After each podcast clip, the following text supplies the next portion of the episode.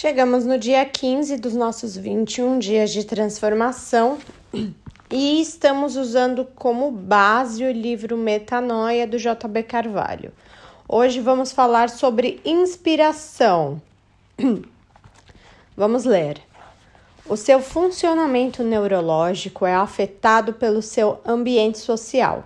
Isso é chamado de neuroarquitetura. Isso é especialmente verdade para o período quando estamos vulneráveis e indefesos. Por conta disso, precisamos ser protegidos da poluição verbal e do negativismo. Proteja o seu meio ambiente da contaminação espiritual. Mude a cara das coisas ao seu redor. Controle a atmosfera. Cerque-se de cores, matizes, gradações que lhe inspiram e ouça música de excelente qualidade. Ande com pessoas que aumentam a sua unção e não com que as despertam a sua carne. Existem hoje traficantes de formas negativas de estímulos. Que pessoas lhe inspiram? Que sons lhe inspiram? Coloque imagens para o seu futuro ao seu redor. Deus disse ao profeta Abacuque: Escreve a visão para que aqueles que passarem longe possam ver. Redefina suas conexões. Quando Eliseu recebeu o chamado de Elias, ele imediatamente sacrificou jumentos e boi, despediu-se dos seus pais e seguiu Jesus deixou Nazaré para cumprir o seu destino, porque ali as pessoas não acreditavam nele. Existem lugares onde você frutifica mais do que os outros. Existem ambientes onde você pode dar o seu melhor. Um ambiente adequado faz você multiplicar resultados, motiva-o e fortalece-o. Seu ambiente determina o seu produto.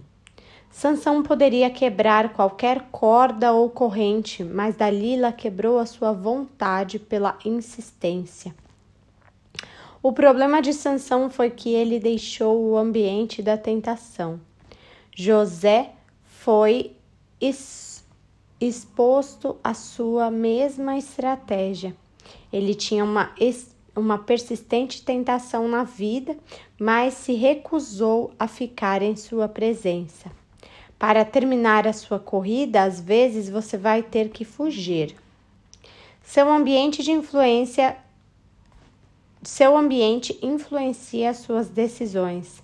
Cada ambiente produz emoções diferentes. Ló colocou sua casa nas campinas de Sadona e os resultados foi, foi a perda. Os pastores de Ló discutiram com os pastores de Abraão.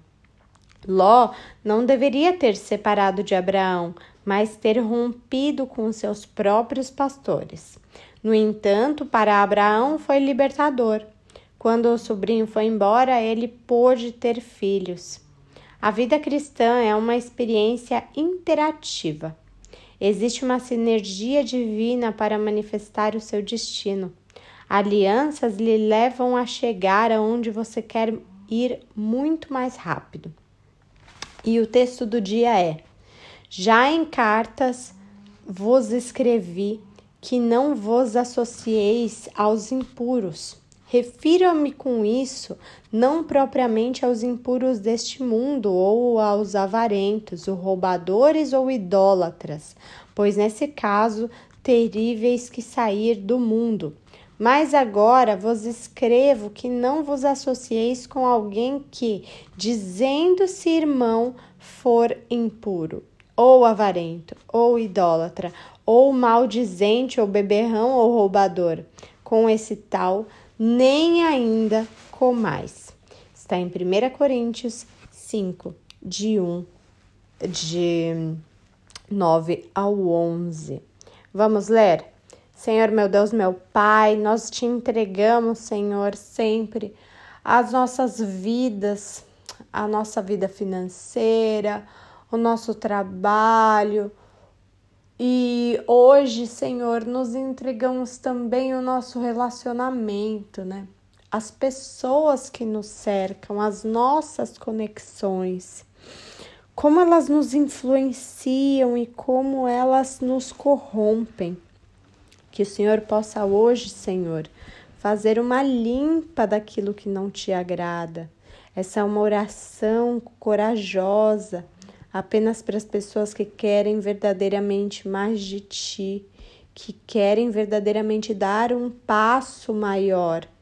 Então, Senhor, cuida também, queremos entregar também nesse pacote os nossos relacionamentos, para que o Senhor entre, Senhor, para que o Senhor mude, para que o Senhor nos mostre a verdadeira essência das pessoas e para que o Senhor nos dê coragem e ousadia de interromper e encerrar laços, pactos, alianças que não te agradam e que não determinam o nosso futuro. Obrigada, Senhor, por mais esse estudo. Amém.